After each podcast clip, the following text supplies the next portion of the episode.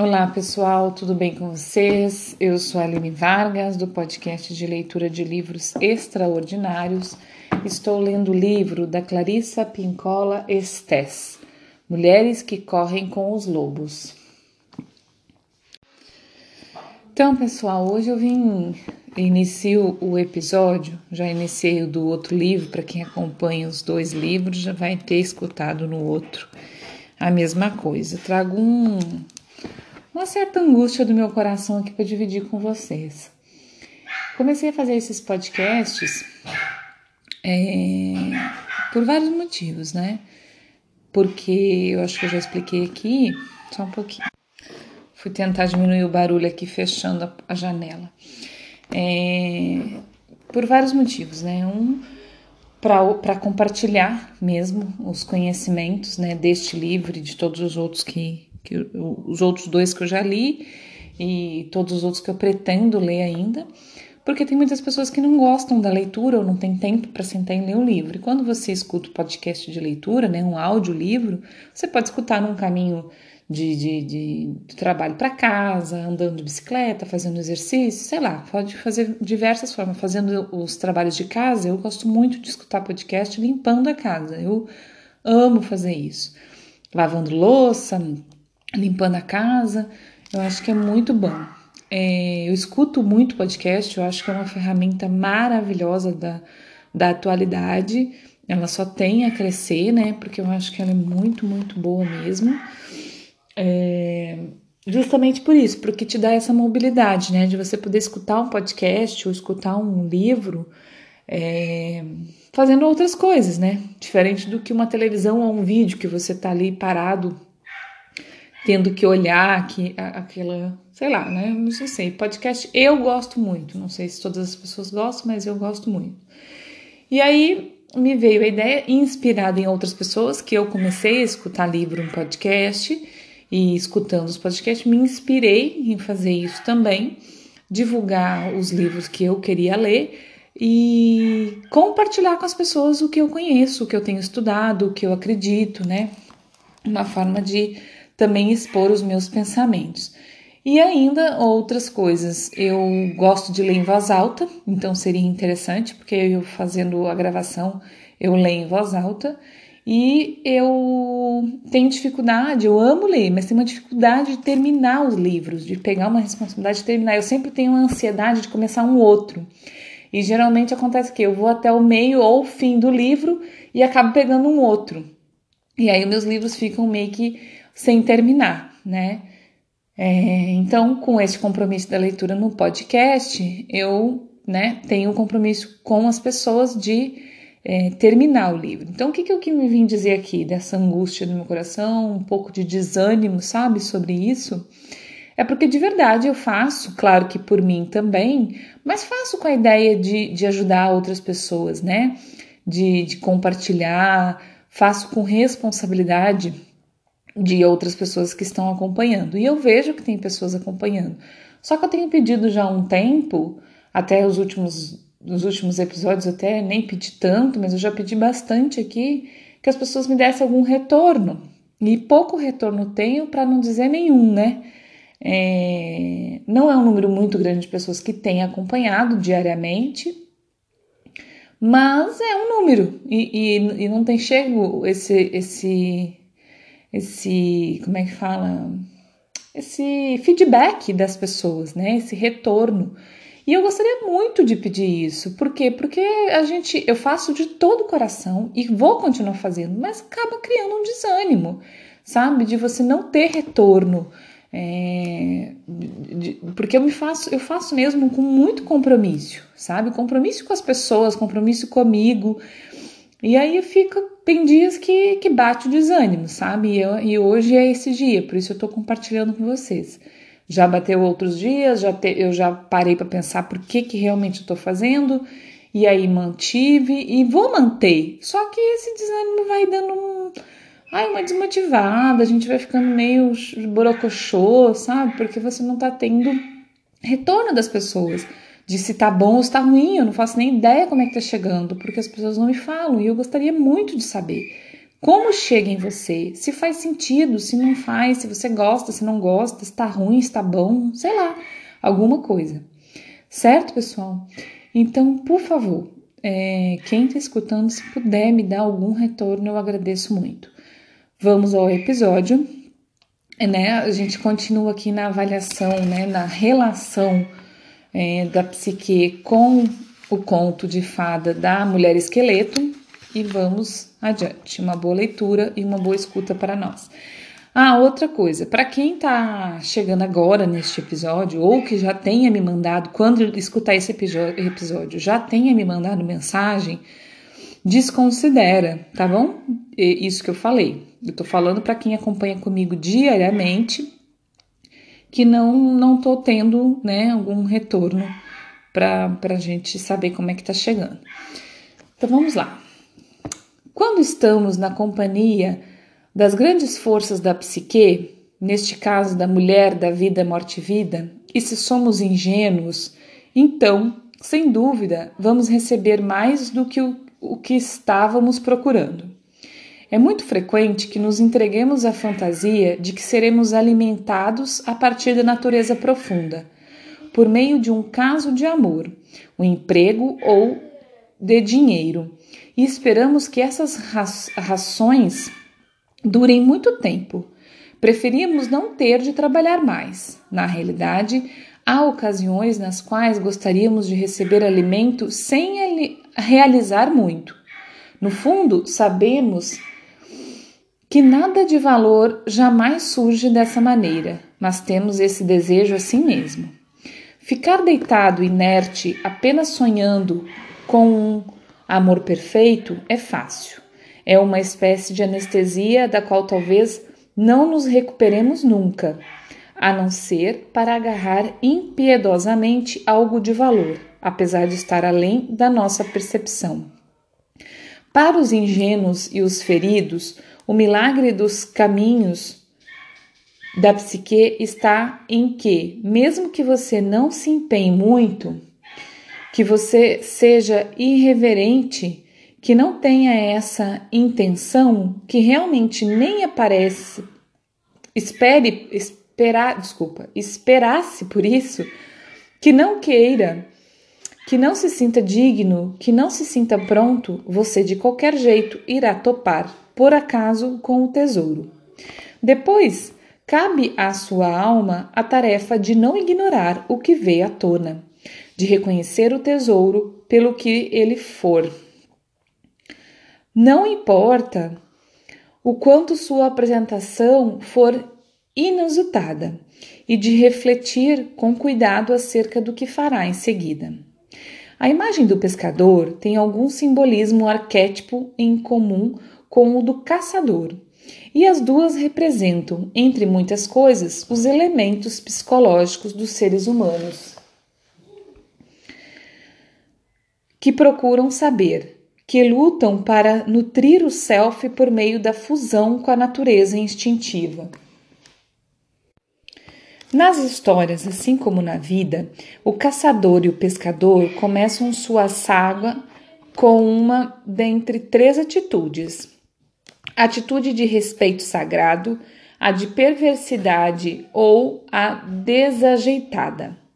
Na história da mulher esqueleto, vemos que o pescador é um pouco desajeitado. Ele não é perverso, mas tampouco tem uma atitude ou intenção de respeito sacro. Às vezes, os amantes começam do mesmo modo. No início do relacionamento, estão só à procura de um pouco de emoção ou de uma dose antidepressiva de uma companhia para me ajudar a passar a noite. Sem que percebam, eles desavisadamente penetram numa parte da sua própria psique e da psique do outro, habitada pela mulher esqueleto.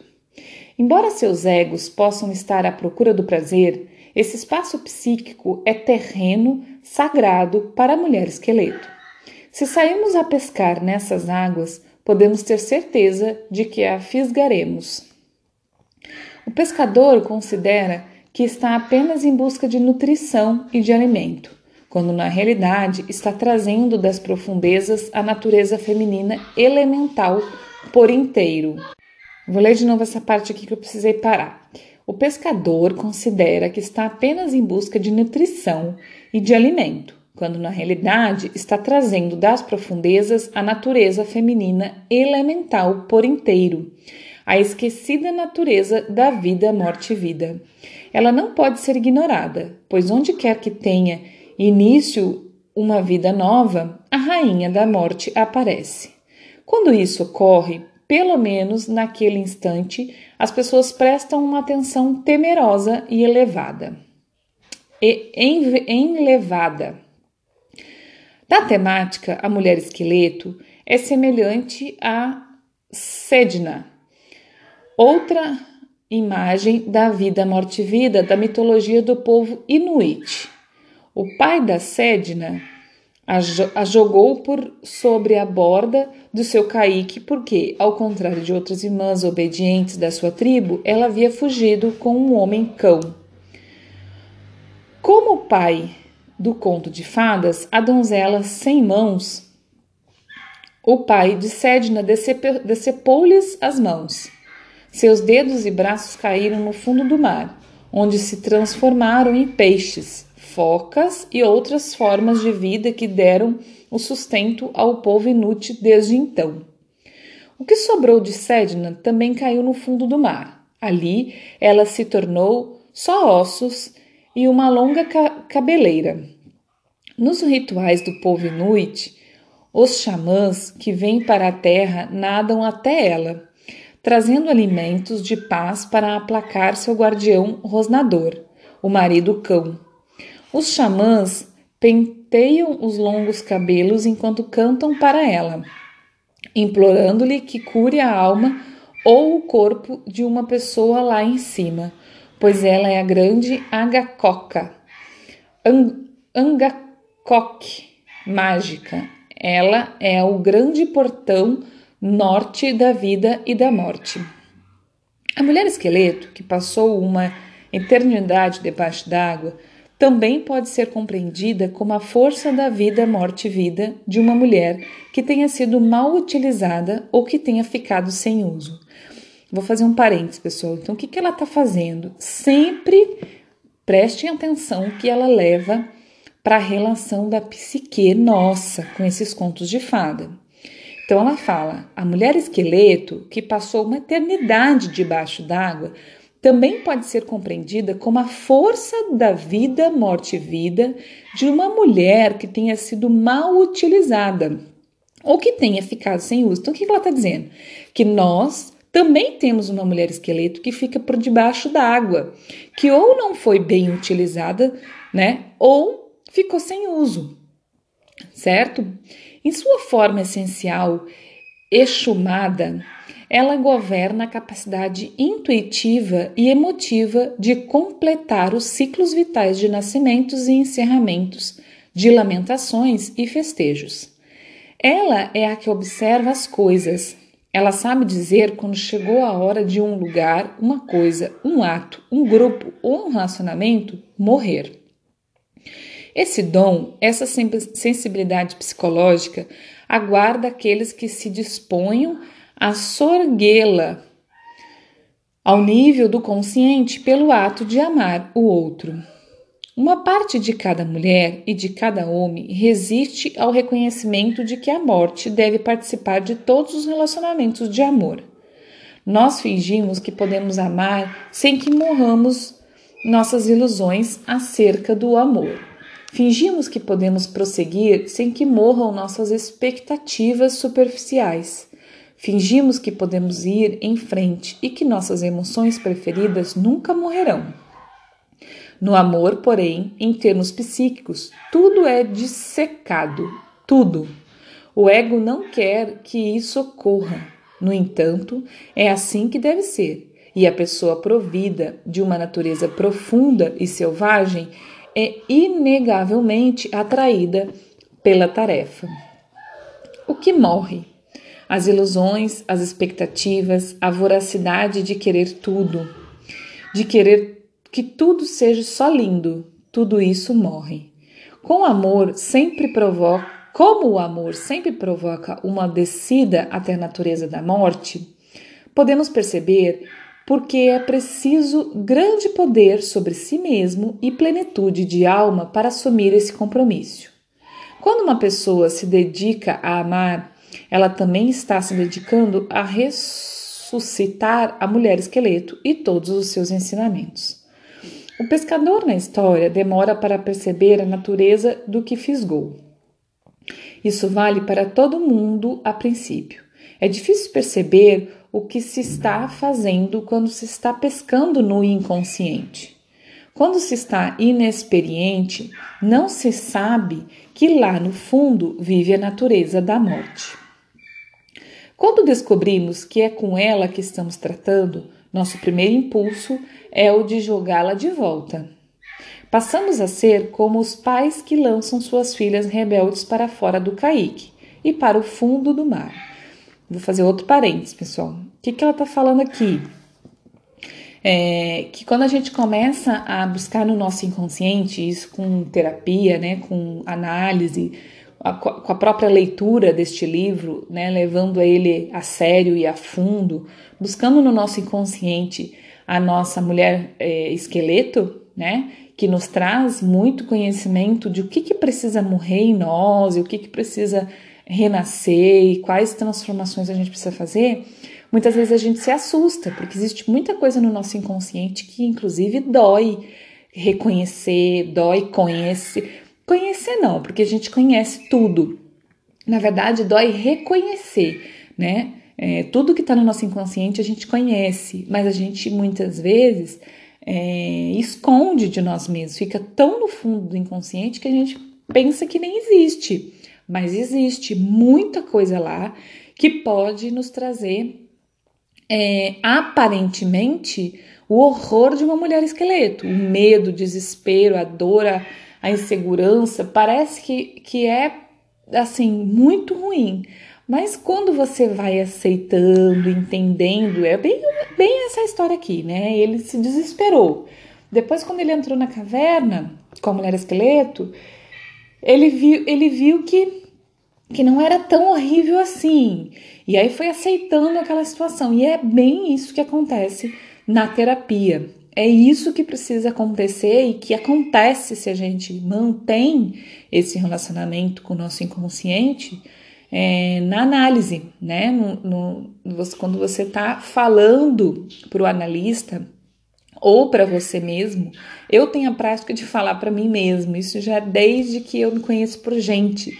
Eu sempre ou tenho um analista invisível perto de mim, ou mesmo porque eu sou a minha própria analista, né? Hoje em dia, como eu estudo sobre isso, ainda tá mais fácil ainda, porque aí eu trago sempre as questões, sempre, sempre. Mas não é prática de todo mundo, não é comum para todo mundo isso. Muitas vezes a pessoa mais esconde do que traz as perguntas. Então, por isso, é, é, você precisa de uma outra pessoa, né, para fazer, que seria o papel do psicanalista, do psicólogo, né, das terapias. O falar, né, o trazer, e muitas vezes você está falando e aí você, aí vem coisa do inconsciente quando você está falando que você nem imaginava. Então é isso que está falando aqui, né? Então vamos lá. Sabemos que os relacionamentos às vezes vacilam quando passa, passam do estágio esperançoso para o estágio de encarar o que realmente está preso no anzol. Isso vale tanto para o relacionamento entre a mãe e o bebê de um ano e meio, quanto para os pais e filhos adolescentes, para as amizades e para os relacionamentos amorosos de uma vida inteira ou ainda muito recentes. A ligação iniciada com toda a boa vontade oscila e balança, às vezes até cambaleia quando o estágio de enamoramento se encerra. Depois, em vez de encenação de uma fantasia, começa a sério um relacionamento mais desafiador. E toda a nossa experiência e habilidade precisam ser postas em ação. Então, o que ela está falando, né? Que é, isso acontece, essa questão do descobrir o que tem no anzol, né, em relação a, ao conto, é, é, é, depois que passa o enamoramento, ou depois que passa, que nem ela falou aqui, até com uma criança e uma mãe, a criança depois ali de um certo tempo, né, que ela começa a entender que o outro é o outro, né, porque quando ela é bebê ela não entende. É como se a mãe e ela fosse uma coisa só. Ou quem cuida daquela criança, né? É, mas é, quando passa, né? Quando a criança começa a caminhar e começa a entender que ela é um outro, e isso é tudo muito bem explicado na psicanálise, como é que é esse processo todo. Mas aí começa uma relação de ela entender que quem que tá ali, né? Quem que tá ali? E aí vai, e é por isso que até os sete anos é onde é formado assim, quase que 100% do que tá no nosso inconsciente, sabe? Porque é nesse descobrir quem é o outro e como eu me comporto e como eu posso me comportar, né? Porque muitas vezes a gente é tolhido de várias coisas na infância ou existe traumas muito muito sérios e existe várias coisas, né? Até os sete anos acontece toda essa formação, né? do entendimento do mundo lá fora e os registros, né? E esses registros no inconsciente até os sete anos vão assim fazer o resto da nossa vida acontecer, né? Ou tragicamente, se, se você não conseguir entender o que tem no, no seu inconsciente e quais dores você tem, ou você pode é, é, indo descobrindo e transformando, né? Coisas, ressignificando coisas que podem ter ficado mal entendidas, certo? Pessoal, eu vou parar aqui então é, porque nós já estamos em 21 minutos. Hoje eu li menos um pouco porque eu falei bastante, falei no início a questão da minha angústia aqui, né, do meu... Mas assim, eu fico um pouco desanimada, mas quando eu chego aqui e leio esse livro, eu já me animo, assim, por mais que as pessoas não, não estão me dando grandes retornos, né? Mas assim, eu tô assim doida neste livro, muito, muito feliz de estar lendo ele, com muitos projetos para para fazer em cima dele assim, porque de verdade eu acredito que ele é curativo, transformador para as mulheres e até para os homens, sabe? Eu inclusive é, lendo essas últimas essas partes aqui agora que fala de relacionamentos ou até mesmo do entendimento da mulher, eu acho que para os homens também é muito importante a leitura deste livro, porque eu acho que vai trazer muito, né, para o homem quem tem a consciência aberta, né? Mas para as mulheres também, porque a mulher se não tiver consciência aberta também não consegue captar o que esse livro quer passar, né? Mas enfim, por hoje é isso, pessoal. Eu agradeço muito para quem chegou aqui no final desse episódio, para quem está escutando. O meu desabafo do, do início do episódio é porque realmente é o que está no meu coração e eu gosto muito de externar, né? Gosto muito de expressar, porque quando a gente sufoca e tranca o que a gente está sentindo faz mal, o, o corpo sente, né? Isso traz doenças. Então eu gosto de externar quando quando meu coração pede, mas assim não vou parar, tá? Mas eu peço de verdade que tenha um carinho aí em, em, em dar algum retorno, tá bom? Um grande abraço, bom dia, boa tarde, boa noite, até o próximo episódio.